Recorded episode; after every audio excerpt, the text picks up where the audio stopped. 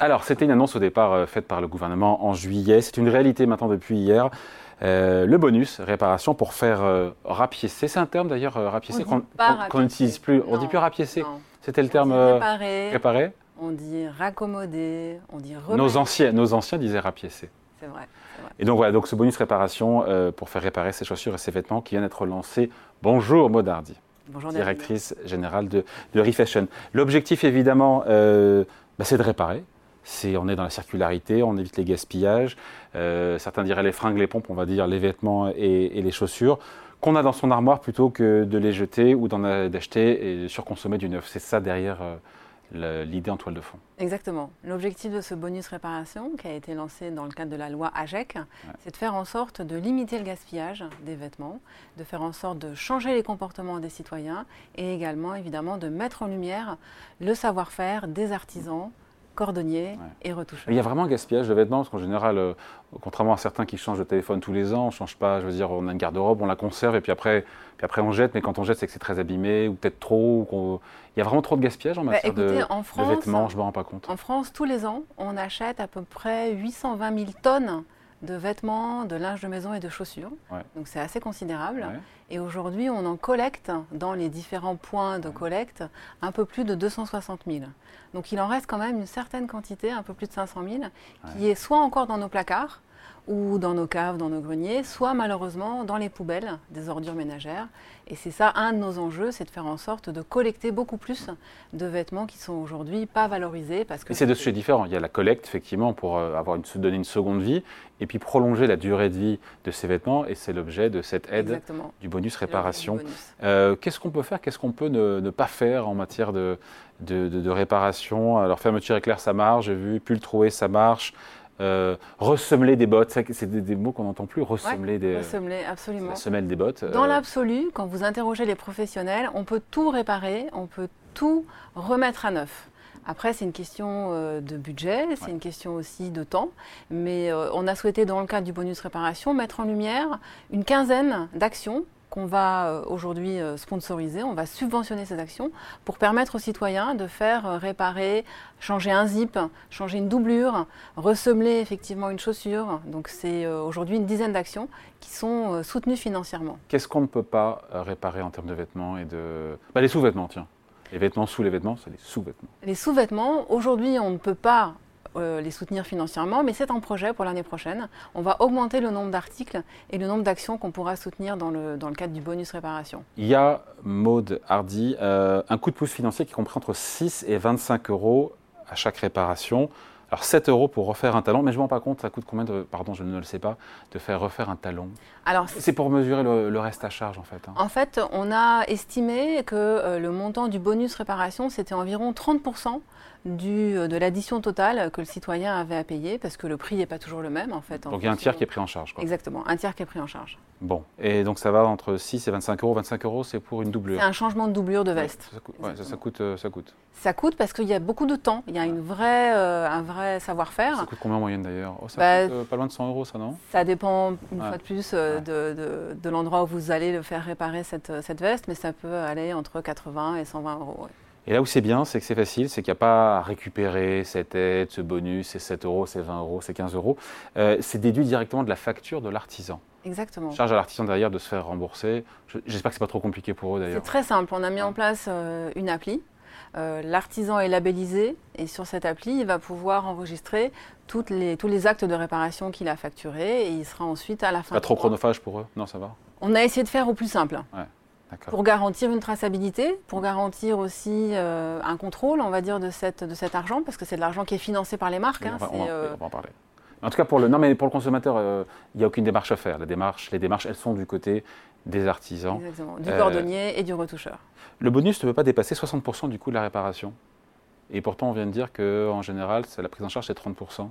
C'est une première, c'est un lancement. On voit un petit peu euh, dans les quelques mois à venir comment ça marche. Il y aura peut-être des réajustements qu'on fera. Mais l'idée, c'est d'inciter le citoyen à vraiment changer de comportement et de se dire euh, je peux bénéficier d'un coup de pouce financier. En ce moment, on sait le pouvoir d'achat est un petit peu en tension pour pouvoir aller faire réparer un vêtement plutôt que de le jeter. Vous l'avez fait, vous? Bien sûr. Et alors? Eh ben, écoutez, hier, en live, hier on a eu l'événement de lancement, j'ai fait changer une partie de la doublure de ma veste. Donc elle est en photo sur certains, sur certains médias.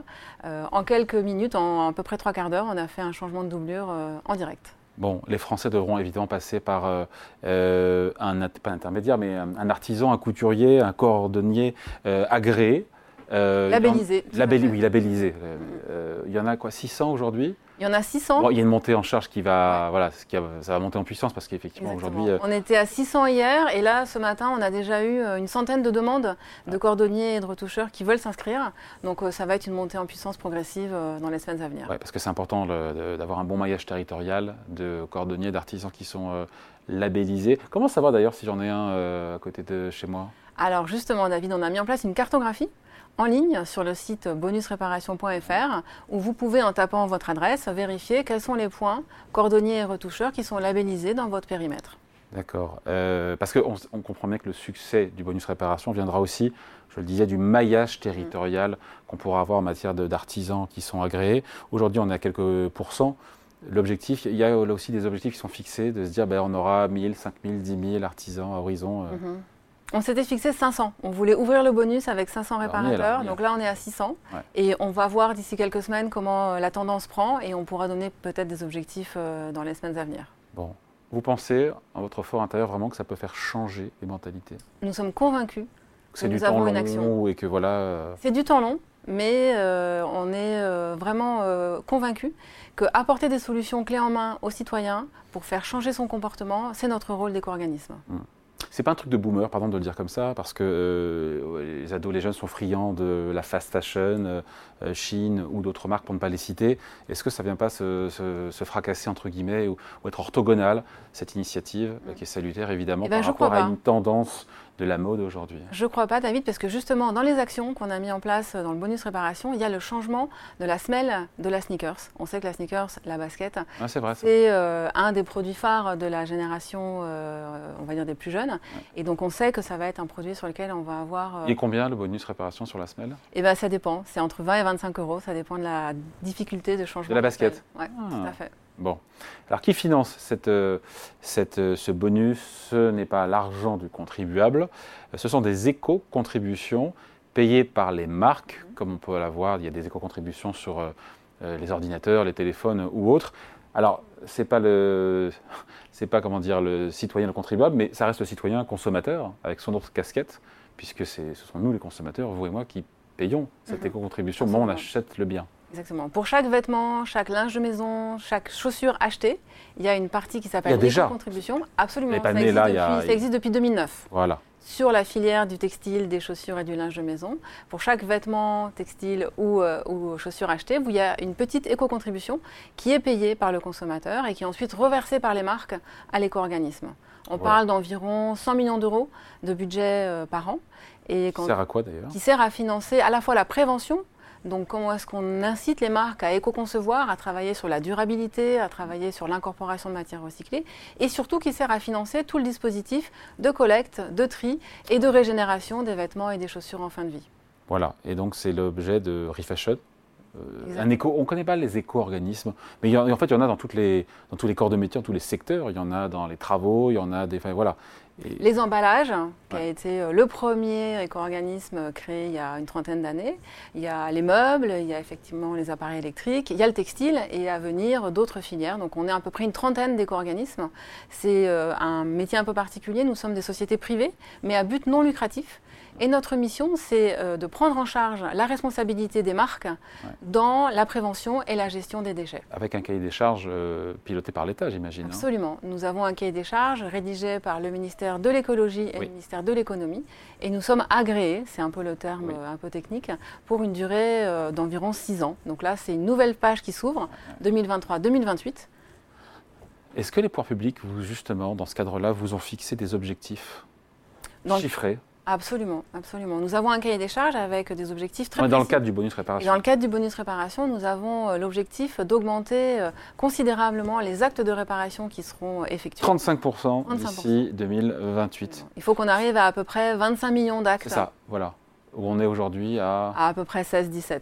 Bon, ok. Euh, après, évidemment, on lui souhaite, on vous souhaite euh, un, succès, évidemment du succès. Mais après, je, je m'interroge, on a dû vous la poser la question, j'imagine. Euh, il y a déjà un bonus réparation sur l'électrique, les mhm. produits électriques, les produits d'électroménager. Ça peine à décoller quand même. Hein. Je voyais les chiffres 20 000 personnes ont bénéficié du bonus réparation sur l'électroménager électrique lors des quatre premiers mois de lancement de la formule. Euh, Ce n'est pas un grand succès. Comment vous l'expliquez et comment contourner l'écueil et faire mieux? Mhm. C'est un petit peu l'objectif qu'on s'est fixé tous ensemble, tous les éco-organismes, c'est de travailler à plus de pédagogie, plus de communication auprès du citoyen. On a vraiment besoin de faire parler de ce bonus réparation. On a besoin de travailler sur un site commun qui sera euh, bonusréparation.fr pour pouvoir orienter le consommateur vers le dispositif qui correspond au produit qu'il a besoin de faire réparer. Bon voilà, parce que c'est vrai que quand on voit les réparateurs artisans dans l'électroménager, je voyais euh, 4000 ont reçu l'agrément, c'est pas assez. On revient, question d'avance sur le maillage. Mm. Il faut qu'il y ait un bon maillage pour que Absolument. le euh, C'est essentiel. Bon, on fera un point ensemble quoi dans un an? Absolument. Merci. Je vous garde à l'œil. Oui. Elle me tient à l'œil. Maude Hardy, la directrice générale de Refashion, donc pour ce bonus réparation. On y voit plus clair désormais grâce à vous. Absolument. Merci. David.